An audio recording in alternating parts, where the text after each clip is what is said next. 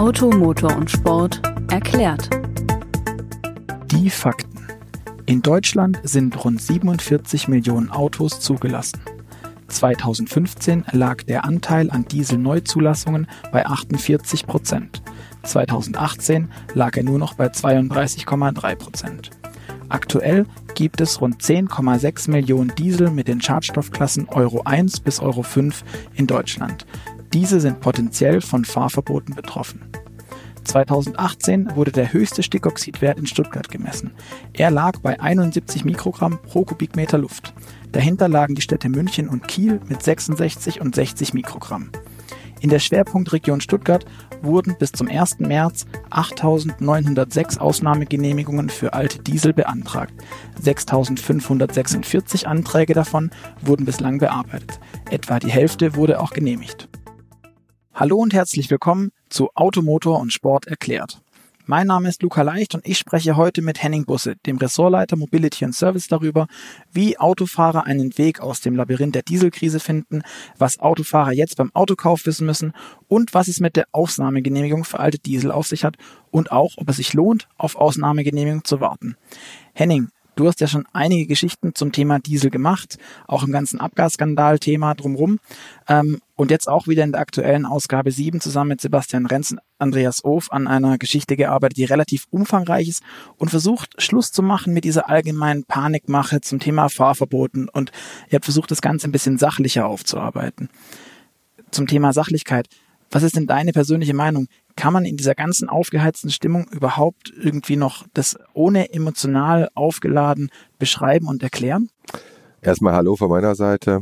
Es herrscht draußen einfach eine ganz große Panikmache. Ähm, die Autofahrer sind verunsichert, wissen nicht mehr genau, was sie machen sollen und drehen sich eigentlich nur noch im Kreis. Muss ich jetzt meinen alten Diesel verkaufen? Muss ich überhaupt handeln? Äh, was bekomme ich überhaupt noch für meinen alten Diesel? Äh, was kann ich mir überhaupt noch für ein Fahrzeug kaufen und was kostet mich das alles. Ne? Egal mit welchen Betroffenen man auch spricht, es geht immer darum, dass alle das Gefühl haben, sie werden enteignet und dass es ähm, eben vom Staat aus gemacht wird und sie überhaupt nichts dagegen machen können. Das stimmt so nicht. Und genau an diesen Punkt haben wir angesetzt mit unserem Thema und geben oder haben vielmehr versucht, den Autofahrer einen Leitfaden an die Hand zu geben. Denn das fehlte bislang und jetzt wollen wir mal in dieser ganzen Diskussion ein bisschen Klarheit reinbringen. Nämlich was in dieser Diskussion unterging, ist die Tatsache, dass Fahrer alter Diesel nicht überall in Deutschland betroffen sind. Denn rund zwei Drittel unseres Landes haben überhaupt kein Stickoxidproblem. Und damit stehen diese Fahrer in diesen Gegenden überhaupt nicht unter Druck, handeln zu müssen. Das ist so immer so ein bisschen untergegangen. Und für all diejenigen, die äh, vom Fahrverboten betroffen sind, gibt es gleich einige Handlungsoptionen, um aus diesem Dilemma zu kommen. Ja, wer einen betroffenen Diesel besitzt, sollte sich einfach mal ein paar Fragen beantworten. Aber dann mach doch das bitte mal. Was, wer ist denn jetzt tatsächlich betroffen? Ja, also die Leute, die jetzt einfach in diesen Zonen wohnen, ähm, die mal benannt worden sind, alle, die über 40 Mikrogramm liegen, das ist Stuttgart, das ist München, Köln, Düsseldorf, äh, Reutling, Heilbronn, Dortmund, Ludwigshafen, Freiburg, Kiel und natürlich auch Stuttgart. In der in dieser Stadt gibt's ja auch schon die Fahrverbote für Euro 4 Fahrzeuge und Hamburg muss man auch nennen, die haben ja auch schon Fahrverbote. So, und jetzt muss man natürlich sich alle in diesen Städten muss man sich die Frage stellen, ähm, wenn ich in dieser Stadt wohne, und ich habe ein Fahrzeug mit der Euro 4 Stufe, ja, dann muss ich es halt verkaufen. Da führt kein Weg mehr groß dran vorbei.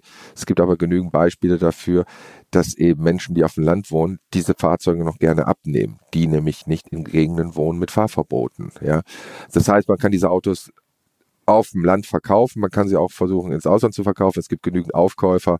Das ist der eine Punkt. Euro 5 Besitzer zudem, äh, darüber, da muss man sagen, sie sollten erst mal abwarten, ja, weil da ist, da fließt gerade noch viel Wasser durch die Flüsse und bis da überhaupt mal jetzt richtige Entscheidungen zu den Fahrverboten äh, fallen, dauert es noch ein paar Monate. Und in diesen paar Monaten kann noch einiges passieren.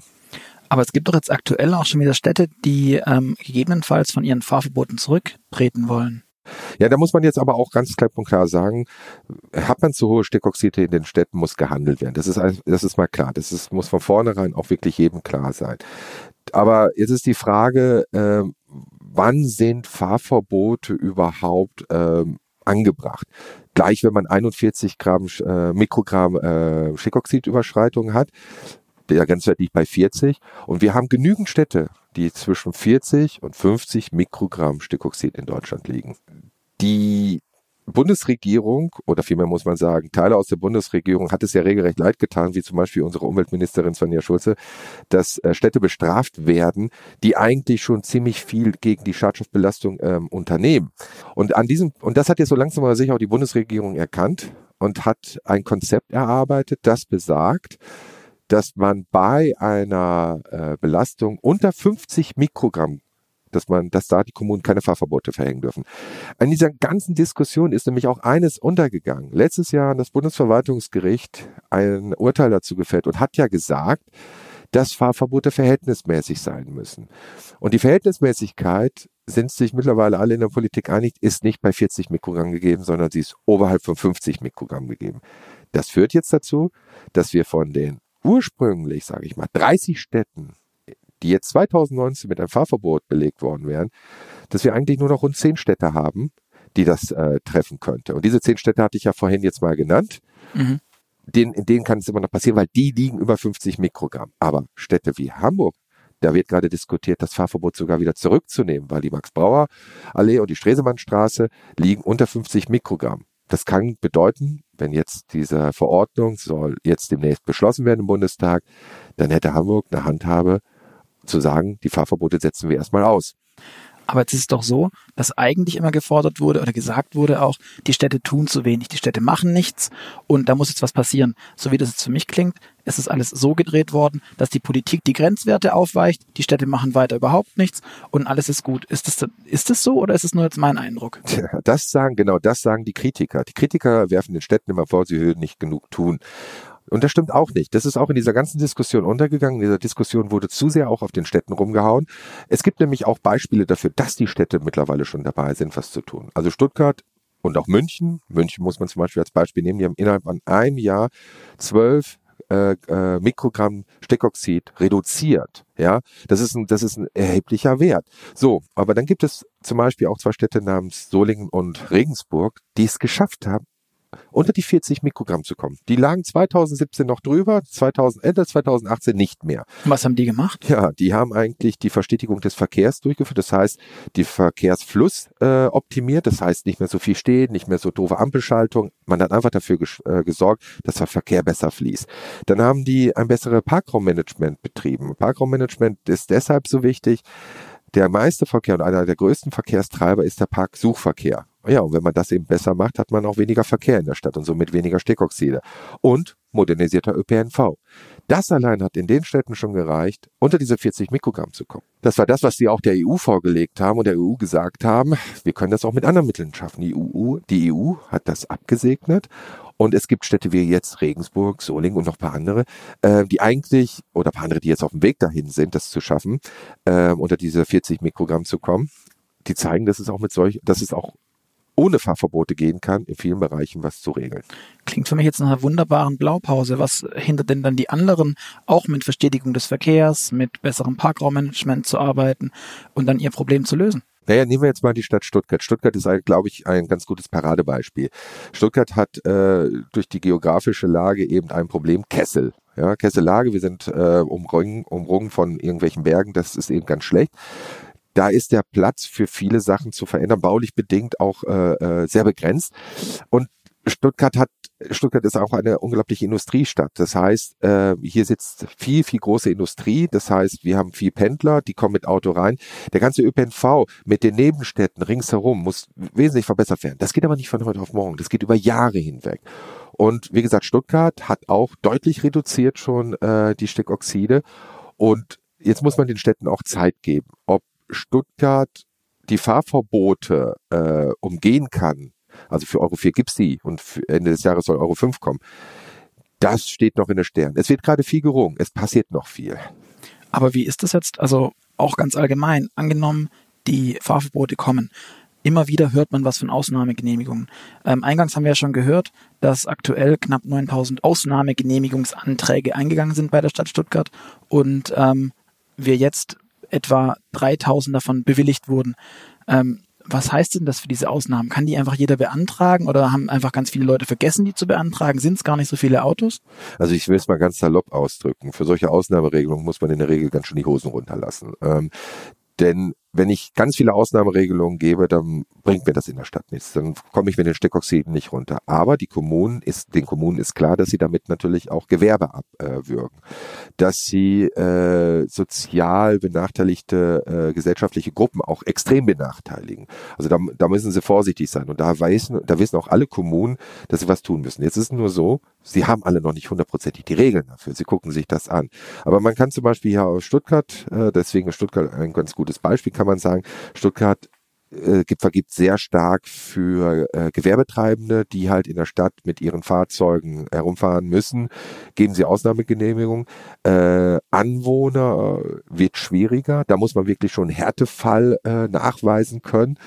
Und man muss eines bedenken bei diesen Ausnahmeregelungen. Ähm, die gelten in der Regel nur für eine gewisse Zeit, ungefähr ein Jahr. Okay. Und danach muss ich mir halt, äh, muss ich halt diese Ausnahmeregelung wieder verlängern. Das wird immer schwieriger. Und ich muss nachweisen, warum ich mir in der Zeit kein Auto kaufen konnte. Weswegen? Deswegen meinte ich am Anfang, man muss ganz schön die Hosen dafür runterlassen. Mhm. Ja, also die Kommunen verlangen da einiges. Und ganz ehrlich ist es auch richtig, weil ansonsten kommen sie überhaupt nicht von ihren Stickoxiden runter. Okay. Der andere Weg ist ja, ähm, und damit werben ja auch viele Hersteller, damit wirbt auch die Politik, dass es andere Anreize gibt, äh, Wechselprämien und so weiter. Aber jetzt mal ganz ehrlich, lohnt sich das, diese Rabatte und Prämien, oder ist es einfach nur ein Logangebot, um noch mehr Autos zu verkaufen? Ich meine, wir hören von VW, von ganz vielen anderen Herstellern auch, dass es Rekordumsätze gab, dass es unendlich viele Autos gefühlt verkauft wurden ähm, und irgendwie immer neue Rekorde gebrochen werden, obwohl wir offiziell in der Krise sitzen für die Autoindustrie. Das ist doch absurd.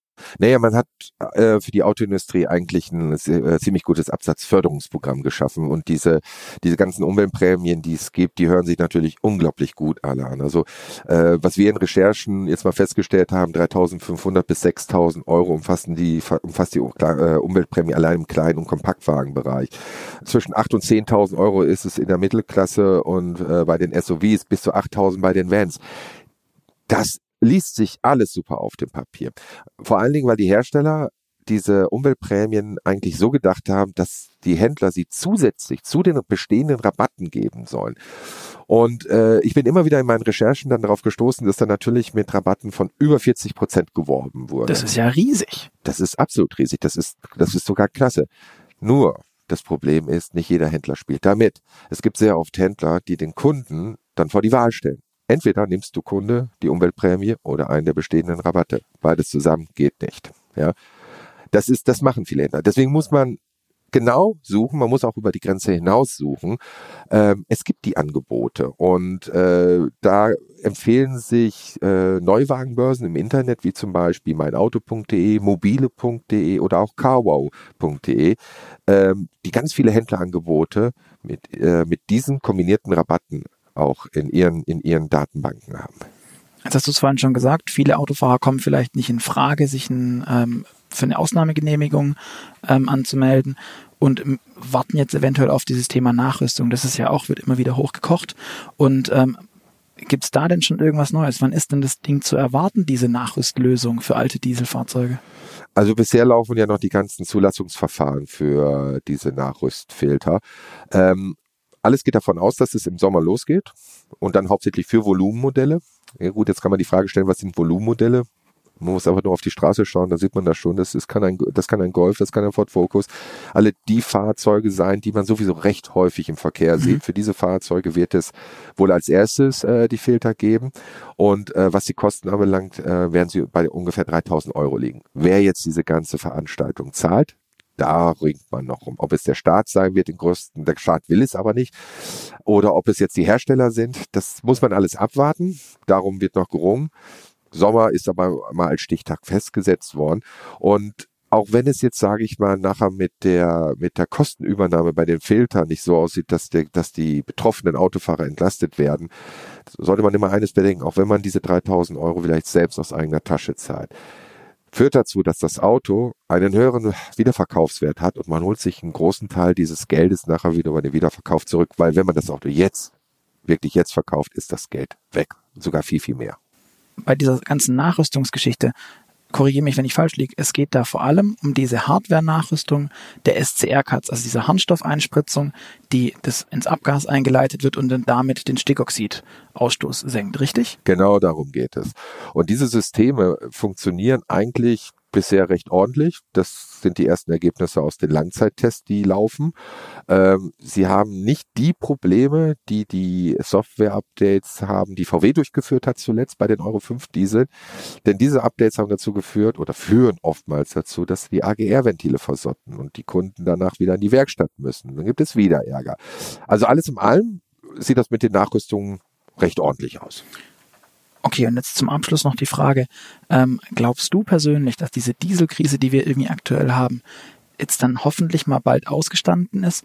Oder ganz allgemein, glaubst du auch, dass der Diesel überhaupt noch eine Chance hat, zu, sich zu berappeln? Oder ist das Thema eigentlich tot? Also ich lehne mich jetzt mal äh, bewusst aus dem Fenster. Ich glaube, die Dieselkrise wird dieses Jahr beendet sein, denn alle Maßnahmen sind auf dem Weg und die müssen jetzt erstmal greifen.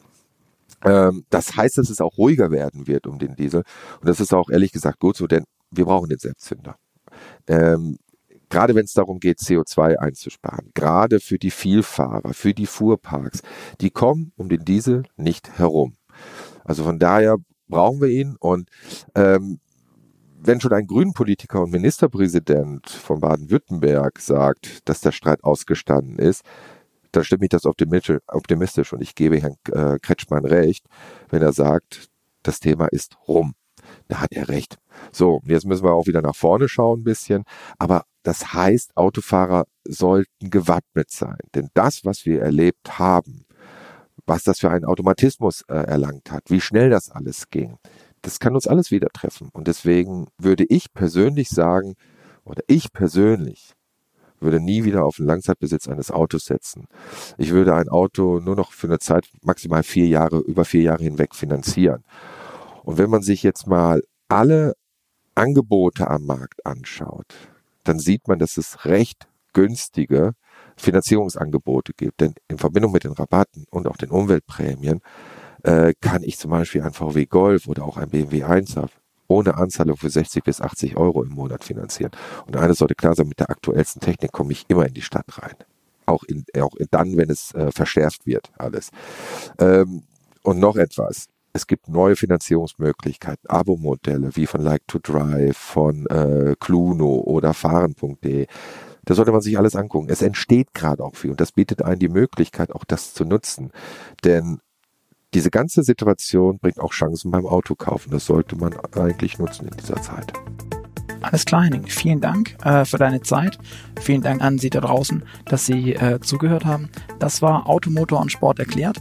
Wir sind wieder in zwei Wochen für Sie da mit der nächsten Episode und freuen uns bis dahin auf Ihr Feedback, beispielsweise bei iTunes oder auch auf allen anderen Podcast-Plattformen, die Sie kennen. Ähm, und hoffen, wir sind bis, Sie sind beim nächsten Mal wieder dabei. Bis dahin, tschüss. Tschüss.